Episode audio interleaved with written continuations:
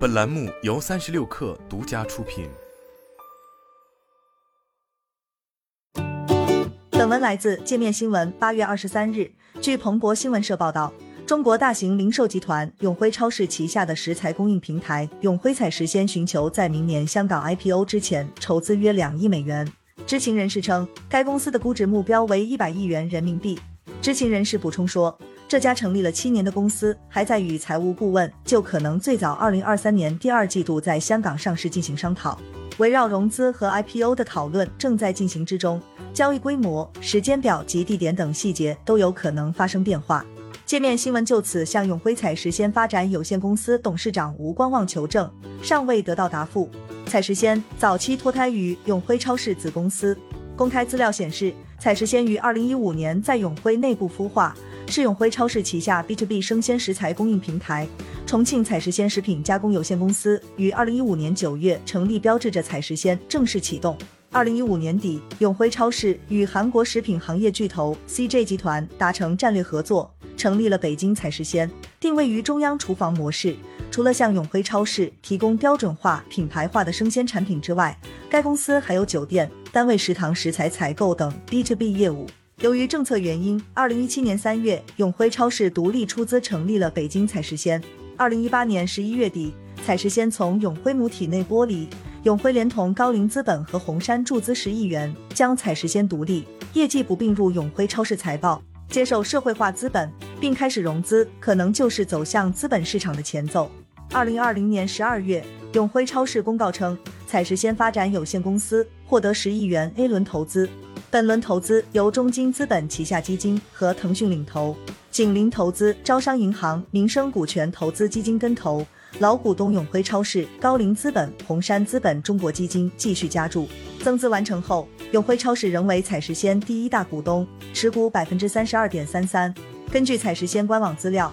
目前采石鲜已在北上广、闽浙粤、川渝桂、冀豫皖鄂等地建立了三十二个大型生鲜中央工厂仓。业务范围辐射全国二十个省市，可为党政军企事业单位、教育金融、酒店航空、餐饮团餐、连锁商超等客户提供一站式食材解决方案。如今，采实鲜的掌舵者李建波也曾做过永辉的高管，在二零一零年加入永辉之前，李建波曾于 IBM 中国有限公司担任高管。彼时正值永辉超市上市前后，李建波的加入可以帮助永辉梳理信息系统。李建波于二零一六年辞任永辉超市总裁，这在当时被解读为完成历史使命。二零二零年初，李建波出任永辉采石鲜 CEO，这看上去和他当年加盟永辉的路径一致。永辉超市董事长张轩松曾对李建波回归执掌采石鲜业务，曾有过这样的公开评价。李建波负责采石鲜业务，采石鲜效率提升很快，亏损率在明显下降。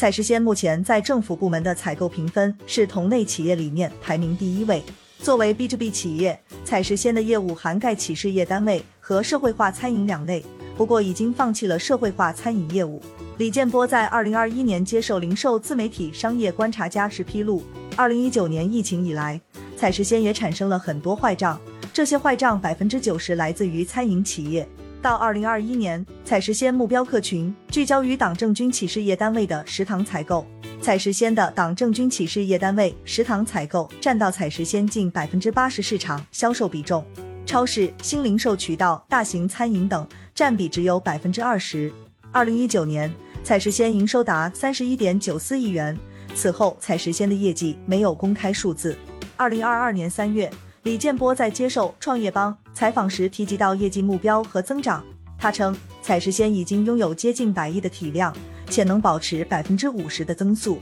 照此速度，二零二二年底采石鲜的体量很可能突破一百五十亿元，是二零一九年的五倍。李建波称，生鲜 B to B 市场号称万亿规模，在 B to B 赛道要对标美国的公司，它指的是诞生于一九六九年的 Cisco，这是北美最大的生鲜 B to B 企业。也是国内供应链企业普遍学习的对象。这家企业经过多次并购，如今为餐厅、饭店、医院和学校提供生鲜产品，包括鲜冻肉、海鲜、家禽、蔬菜、水果、零食以及环保餐具、厨房用品等，年营收约四千亿人民币，净利率达百分之三。但国内的食品供应链企业都处在烧钱阶段，能够实现净利润为正值的很少。这是因为国内的生鲜行业较为分散，缺少集采优势，SKU 数远远不敌 Cisco，精细化服务也不足。就生鲜产品而言，毛利率也无法达到 Cisco 集中采购后的高度。在获得规模效应之前，还需通过外部融资方式进行持续发展。